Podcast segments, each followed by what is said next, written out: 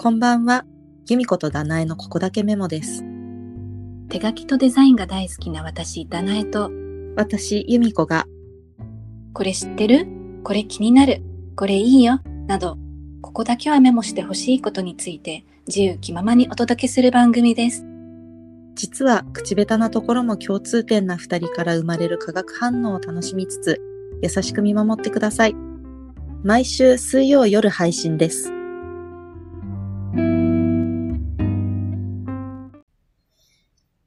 てさて、今日も始まりました。うんと、今日は作品をね、作る時のインスピレーションについて話していこうかなと思うんだけど、まあ、早速、由美子さんは、その、いつも手書きだったり、もパソコンなんでも、作品を作る時って、なんかインスピレーションってどこからもらってたりする、なんか書きたい内容ってどんな風に決めてるのかなと思って。私は基本的にうん。名言、短い英語っていうキーワードでググってます。うん、うん。で、あとなんか著作権が結構気になっちゃって、ついアリストテレスとかそれぐらい古い人まで遡りがちかな。これぐらい古ければ著作権的にも大丈夫かなって思って。うん、うん。なんか最近ね、発表されたものとかだとどうなんだろうって思ってちょっとそこが不安です。まあね。私とかもそのインスタで実際活動してるアアーティストさんがいいねフレーズを残す時があって、その人のフレーズを私インスタにアップした時は、その作品の下にその、うん。な、その方のね、名前をね、そのなんていうの？作者みたいな感じで、うんうん。そう書いてたりするんだけど、まあでもそれもね、どこまでありなのか ちょっとわかんないけど。ね、ちょっとグレーゾーンだよね。そうそうそうそう。うん。あとね、私はね、うん。名言で好きなのはあの、大統領のリンカーンの名言とか、うん、あとマイケル・ジョーダンとか、うん、ウォルト・ディズニーとか結構あの、ま、啓自己啓発系というか、なんかポジティブなものが好きで、うん、あと困った時は季節に関する言葉とか、うん。だから例えば冬だったらホリデーシーズンでイベントがいっぱいあるからフレーズにあんまり困んないんだけど、うん逆に6月とかそういう時期ってイベントが全くなくて、うん書くことないなみたいなめっちゃ困ります。あるある。ないときほんとないよね。なんかそう、10月とかハロウィン、ハロウィンで 1, 1ヶ月埋まるけど、11月入った瞬間、まだクリスマスでもないし、11月どうしようみたいな。サンクスギビングじゃないですかね、そこは。そこね、でもさ、日本あんまりその習慣ないじゃん。そうだよね。アメリカに住んでればね、確かに。まあ、それに便乗して書くときもあるけどさ。そうだね。なんかフレーズ、確かに思い浮かばないとき、私も本当に同じように名言みたいな感じで検索するんだけど、その直接英語だと、quotes, q-u-o-t-e-s みたいな感じで検索することがあって、まあ基本ピンタレストなんだけど、で、それに、quotes プラス何々って検索すると、それに関連するフレーズが出てきて、私、例えば、友情系のお友達に関するフレーズとか、いい素敵なフレーズ欲しいなと思ったけど、フレンズ、フレンドシップにクォーツみたいな感じ。あとは、ラブクォーツとか、あとは、もっと壮大でライフクォーツみたいな感じで。うんうん。そうすると結構出てきて、うんそういう探すことが多いかな。まあ、あとは、その、ね、出てきてもさ、どれうん。使っていいのかどうかの線引きがね、まだ難しいけど、う。もうん比較的、その、さっきはその作者が実際実在する人の名前を下に書いてたけど、あとはもうその心配がないアンノン、その不明作者不明みたいな意味のアンノンって書いてあるやつも結構選んだりするかな。うん、なるほどね。うん。あとはね、なんだろう、歌詞。歌詞、なんでもいいんだけど、そこで引っかかった言葉とか、あみたいな。歌詞、フレーうんうズ全部書いちゃうと、あの、何々の歌詞ってなっちゃうから、そこは歌詞とはわからない程度に、そのフレーズ抜粋して、そう言葉だけ、単語だけとかさ、あの、書きたいなと思った時に、ちょっとメモしたりするかな。なるほど。うん。あとさ、なんか本当にフレーズがなかったら、スタイリングによって雰囲気を変えたりとか、うん、各道具、例えばポインテッドペンにしたり、うん。うん。筆ペンにしたりとか、絵筆にしたりとか、うん道具を変えたり、うん。あとは写真じゃなくって動画にしたりとかうんして、なんか同じフレーズでも見せ方を変えて使い回してることが結構多いです。あるかも。確かに。しかも私気づかずにね、使い回してることが多いかも。あ、そう、私もなんか好きなフレーズってやっぱり好きなんだよね。そうね。だから、そう、一年うん。越しになんかまた同じの書いてたみたいなの結構ある。そうそうそう。あるかも。スタイリングね。まあ、スタイリング関係はまた別でちょっと話できたらいいね。写真撮るときのね。そんなに私プロではないけど。でもあれも個性出るから他の人はどうやってるのかなって聞きたい。そうね。聞いてみたいね。まあ、次回うん。やって、次回じゃないか。いつかね、話せたら。いつかね いつかね。その、いつかわからない、いつかね。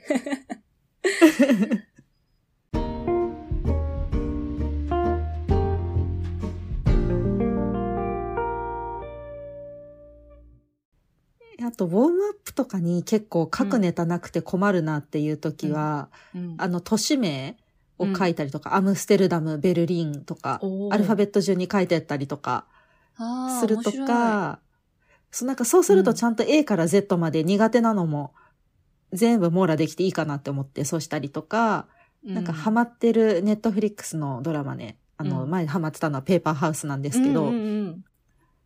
それの登場人物とかひたすら書いてた時もあったかな。あ、そっか。そういうのもありだね。あ、面白い。そしたらさ、私も書きたいのがいっぱい出てくるかも。文字にしたら面白いかもしれない、ね。すごいいいエクササイズになりそう。確かに普段ね、書かない。書かないからねアルファベットも出てきそうだし、確かうに。ん。えー面白いかも。うん。あとはなんか、看板とか、うんうんあディズニーランド行くときとかさ、なんかいろいろ英字のさ、いろいろあるでしょ？見ちゃう見ちゃうよね。うんだから、まんま一緒、同じもの書くことはできないけど、技術がなくて。でもそれっぽいものに近づけて、書くこと、時もあるかな。うん、なるほど。そう。なんか、要はちょっと真似したいと思えることだよね。なんかパッと見て。あそうだね。うんうんうん。そう。真似はできないけど、それのニュアンスを拾ってちょっと自分なりに落とし込んでみて書くことが多いかな。なるほどうね。ん。あとさ、ダナエさんはさ、んスペイン語も書けるじゃないですか。うんうん。で、なんかさ、スペイン語のフレーズとかは、なんか英語とまた言い回しが違ったりとか、うん。なんかこう、イメージ的にだけど、すごくポジティブなフレーズとか多そうなんですけど、陽気どな感じ。うなんですか？そう、陽気な感じ。ある。実、確かにポジティブな陽気なワードもあるけど、なんかでも検索すると、曲とかもそんな、意外とね、メランコリックな失恋系の曲とかも多いから、あ、意外。そう、そういうちょっと、エモい感じのね、フレーズも出てくるんだけど、でも私は実際その書いてアップするときは、本当うに、ん。それ、なんだろう、ポジティブになれるなんだ励ます系のフレーズ、例えばなんだろう、あなたらしくでいいよ、みたいなね。うんうん。楽しみはこれからだよ、みたいな、ちょっと、元気出して、みたいな感じのね、うんフ。レーズを、なんか、け普段英語で書いてるやつの本当にスペイン語版みたいな感じが多いかな。うんうん、そうだね。なんか、スペイン語で書こうと思ったことあるない？なんかあの、うん。クエスチョンマークが逆向きなの面白いなって思って。びっくりマークもそうだね。そう。なんかあれっていきなりパッと見でクエスチョンマークって、これは質問ですってわかるっていうこと？そうそう。ここから、あの、か、鍵カッコみたいな。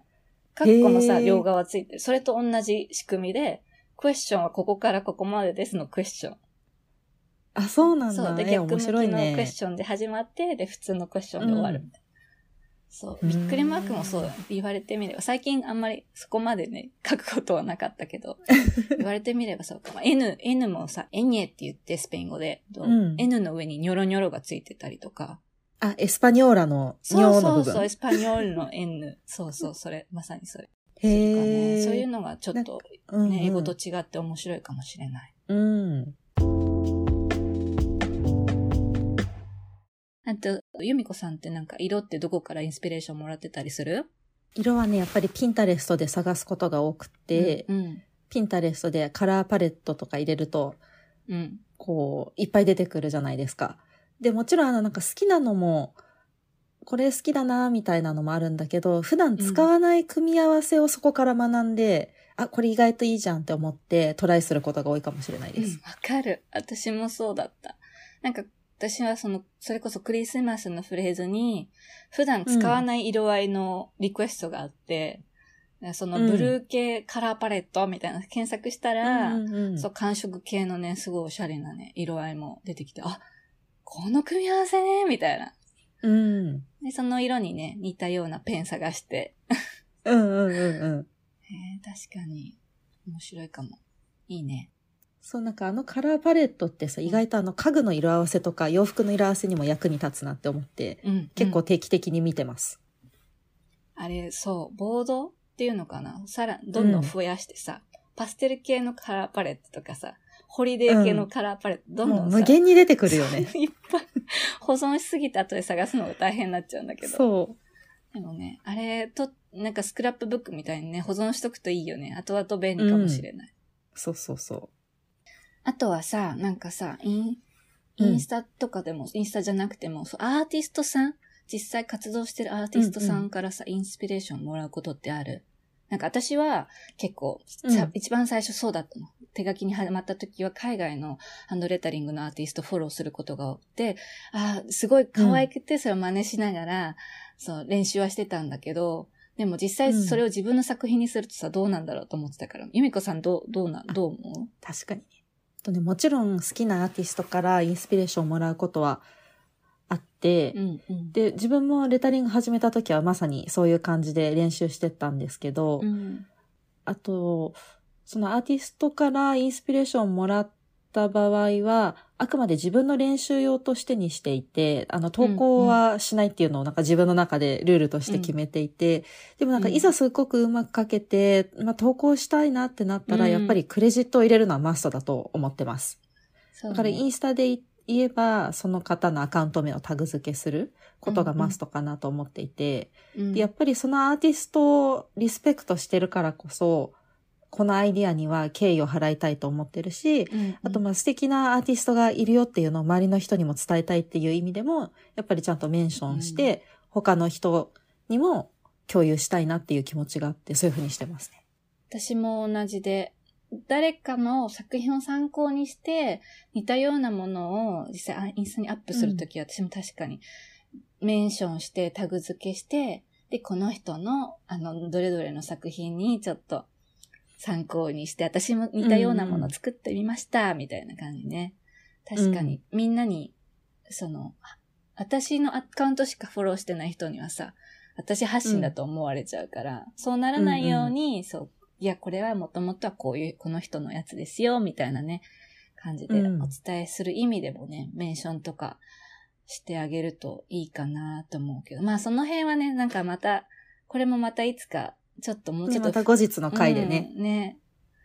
や、話していきたいね。実はそう、お便りにも来てたんだよ、そういうリクエストが。あ、そうなんですそう、ね。著作権系のちょっと、どうなんですか？みたいな。確かに、うんうんうんなんか、私たちもそんなプロではないからさ、その法律とかさ、ち ょそうねっとできる範囲でね、なんか、うん私たちはこうやってるよ、みたいな感じでお話できればなと思うので、うん。ね、じゃあその分もまたお楽しみにしてください。えー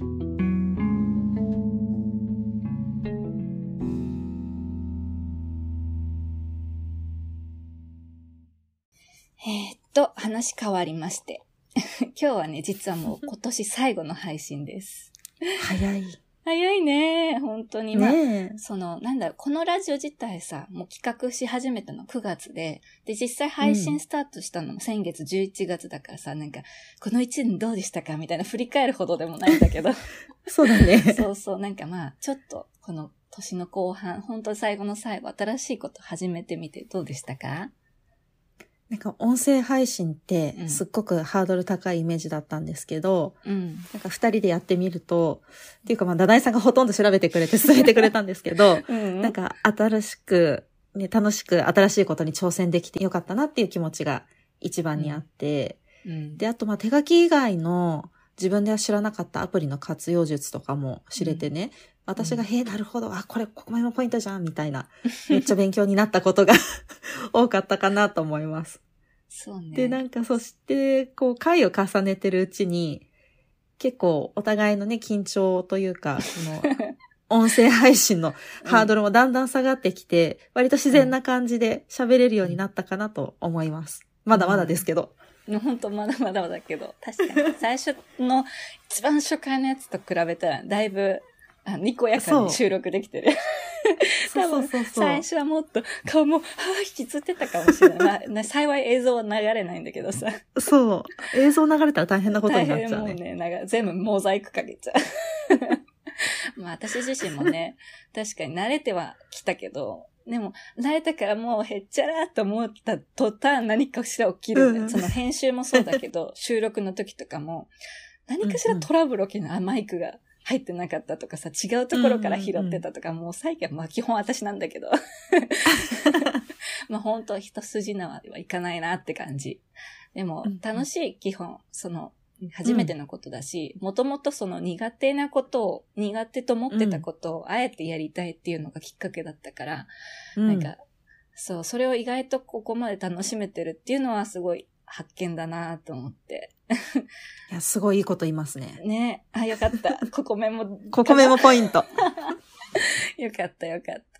まあ、でも、このね、まあその、このラジオに関しては、まあ来年はね、抱負じゃないけど、ちょっとさ、お声にさ、うんうんエコーかけたりとか、それはね、ずっとしたいと思ってて。で、この前、そのトラブルがあった時の編集に、ずっと機能をいじってたらね、エコーの仕方が分かりました。なんと、なんと、だから来年からはできます。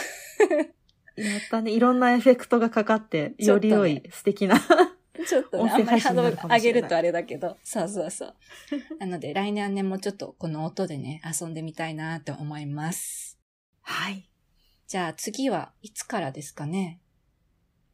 来年のココメモは、うん2022年1月12日の水曜日から配信スタートします。よっ よっちょっと先ですちょっね。と先。なので、皆さん、ゆっくり、あのね、それまでは暖かくしてね、本当に体調気をつけながら、もう素敵な年末をね、年末年始をぜひぜひ過ごしてください。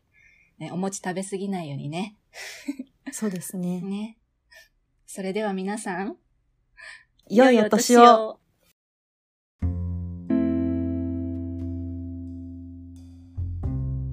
この番組では皆様からのメッセージを募集しております。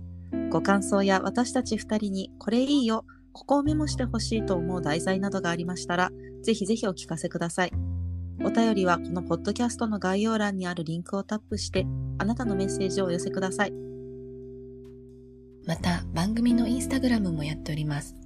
アットマーク、kokomemo.yd もしくは、ここだけメモで検索して、ぜひフォローしてください。それでは皆さん、今日も最後までお聴きくださりありがとうございました。次は来年の1月12日水曜日の夜にまたお会いしましょう。